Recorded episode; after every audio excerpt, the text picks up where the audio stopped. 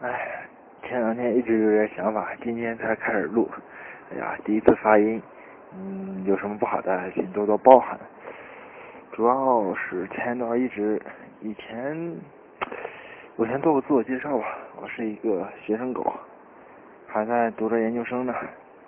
以前一直想做科普，但是一直不知道怎么做比较好。哎，其实吧就是想白话白话。嗯，做这件事儿呢，起因是，我一直我女朋友是学建筑的，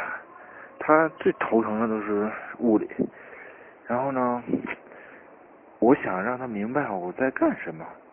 就这个初衷，也想让她知道我天天在干啥。我给她推荐了很多比较好看的科普书，但是她一页都不翻，买回来都扔那儿。嗯，那就，哎呀，我主要讲就想讲讲这段物理学上比较惊心动魄，也比较有趣吧，算是我学完之后我的世界观都有点改变的那个学科，就是量子力学、量子物理。名字听着挺唬人的，其实没什么。嗯，其实物理学发展史上。有有很多有很多很惊心动魄的时刻，但是要必须选出那么一两个很很伟大的年代的话，那么十七世纪末和二十世纪初这两个时刻点是很是对物理学来说是影响很深远的两个时刻点，因为十七世纪末的话是。牛顿《自然哲学之数学原理》出版，标志着现代经典物理的正式创立。这个大家上高中、上初中已经被牛顿力学、牛顿三定律已经虐的不行了吧？应该，嗯，是这是这之前都充数为经典物理。然后二十世纪初呢，二十世纪初之后，这是一大批人啊，不再像有牛顿这种集大成者。嗯。是给我们物理学上带来了相对论和量子力学，这两个冲击之大，就是彻底推翻并且重建了整个物理学的体系，然后导致现在人们在谈论起牛顿时代的时候，心中只只仅仅只剩下对那段光辉岁月的怀念和祭奠了。但是相对论和量子力学。到现在啊，人们还还很困扰、很困惑，还有很多东西没有解决，就就跟两颗很青涩的橄榄，人越嚼越发现有味儿。然后我做这个节目，最主要的就是讲后边讲量子论的故事。这个故事其实比很多好莱坞大片更大片，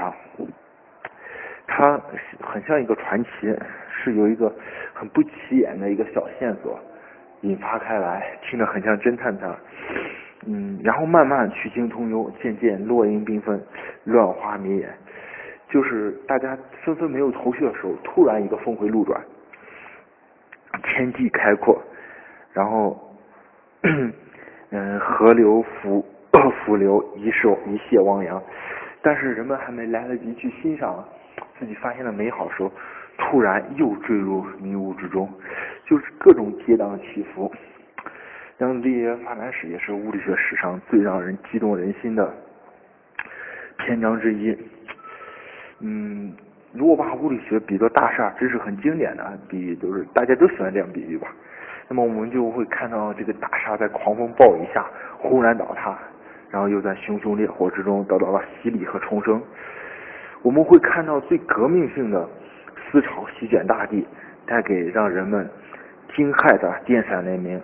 但是同时，它又让人们感觉它是十分的美丽，震撼人心。然后在量子力学整个历史过程中，整个这个成长的过程中，我们哦，就你就特别能发现，科学真的就是在泥泞和紧刺之中艰难的走。但是，我们肯定能走到那个胜利的彼岸。嗯，咱主要说，咱要说量子论，它是一个很复杂也很难解的谜题。就是，其实我们专专业学这些的时候，我第一年学也是学的糊里糊涂的。哎呀，到现在我其实我理解还是很肤浅，就就是只能给大家讲讲皮毛皮毛而已。嗯。但是我们今天现在手里，可能你现在听喜马拉雅用的电脑、用的智能手机、iPhone，或者是其他其他设备，这些东西都离不开量子论。你就，然后它已经很深刻的影响了我们生活的方方面面，像那些生物科技、航天这些高精尖，完全离不开量子力学了。首先，它在生活上这么一样；其次，它在哲学哲学领域，哇，很玄。就是在自然哲学领域，量子力量子力学也给我们带来了很大的冲击和震动，甚至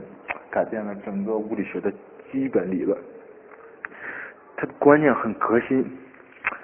嗯，就像那个量子论的奠基人波尔曾经说过一个很著名的话，就是如果你谁不为量子力量子论而感到困惑，那么他就没有理解量子论。嗯，我说这么多，也别吓到我亲爱的听众。其实量子论是很，它真的挺复杂的，但是它也并不是完全让人无法理解的。掐指算算，量子力量子力学已经嗯创立了一百年，这一百年了，但是嗯大家对量子力学的知道和了解很少，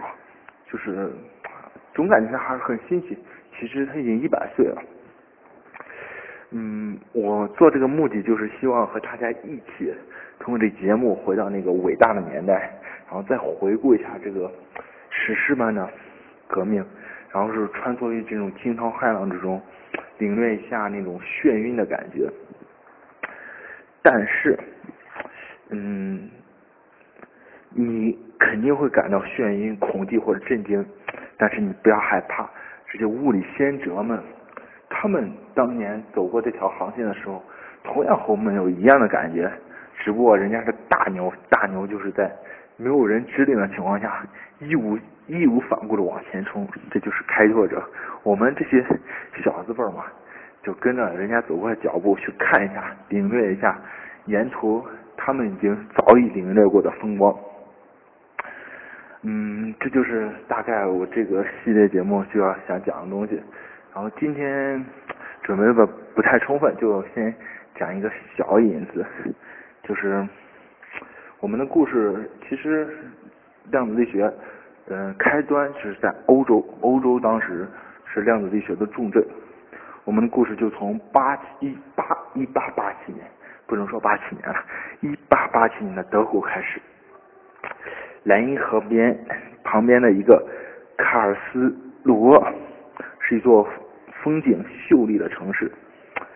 嗯，然后这里边有一个很著名的大学，就是卡尔斯鲁厄大学，现在已经更名为卡尔鲁斯呃理工大学。然后这是一个呃人才济济的大学，大家有兴趣的时候可以去维基百科。呃，维基嗯维基百科上去搜一下它，可以看到这个大学有两个很大牛的人物，一个就是我们今天的主角，就是赫兹，另一个嗯很牛的人物就是卡尔本兹。可能很多人不熟悉卡尔本兹，但是有一个品牌大家肯定很熟悉，就是奔驰。卡尔本兹就是奔驰的创始人，所以他们两个人现在都是这个学校的骄傲。当时赫兹，对了，再插一句，赫兹师出名门，他的导师一个是基尔霍夫，一个是赫呃那个赫姆霍兹，这两个都是大牛，大家可以有兴趣可以搜一下他们生平。嗯，在这儿我就不太插太多他们生平，像嗯生平了。然后当年一八八七年的时候，咱话转回来，就是当年赫兹才刚刚三十岁，他当时在实验室里做了一个这样的实验，嗯，他那个实验装置特别简单，我描述一下，大家自自己脑补一下画面，应该都能 脑补脑补出来。它的主要部分就是一个电火花发生器，其实就是两个接着，嗯，两个挨着特别近的两个铜球，然后嗯，在两个铜球之间接上一个电源，然后合上电之后，然后不断加电电压，升高电压，然后电球就会。电电球之间就会形成击穿之类的，这些赫兹当时已经很明白了。然后这相当于形成一个闭合电容，对那个电球不断的充电。然后赫兹就看着这个装置，他想干嘛吗？他在不远的旁边，另外两个地方也做了一个环路，不过那个环也是类似的装置，两个铜球相隔。然后相连起来，然后，但是它另外远处的装置是没有电源的。然后它打开之后，打开这边有电源的两个铜球之后，随着电压升高，两个铜球之间呢，突然蹦出火火花了，啊啪就是蓝色的电火花爆开，在两个铜球之间，然后整个系统不就形成了一个完整的回路。然后那个电流就在空中不断的扭来扭去，扭来扭去，就很漂亮嘛。但是赫兹做这个试验，他想干嘛呢？他不是抽了没事儿搁玩呢，他其实是想证明一下电磁波到底不到底存在不存在。因为当时麦克斯韦提出了电磁波理论的时候，给出了一个很漂亮的方程——麦克斯韦方程。学物理的人都知道，好学数学的人，麦克斯韦方程是如此简洁，如此美妙，就是，就完全让人们感觉就相当于出自于上帝之手，这么简洁的公式是不可能错的。所以大家，但是麦克斯韦方程预预言了一种物质的存在，就是电磁波。但是当时人们都没发现电磁波，嗯，都不知道电磁波是什么东西。然后赫兹做这个实验就是想。证明电磁波的存在，然后，然后回到这个实验上，连着电源的两个铜球之间那火花不断呲呀呲呀呲，突然，啊，不好意思。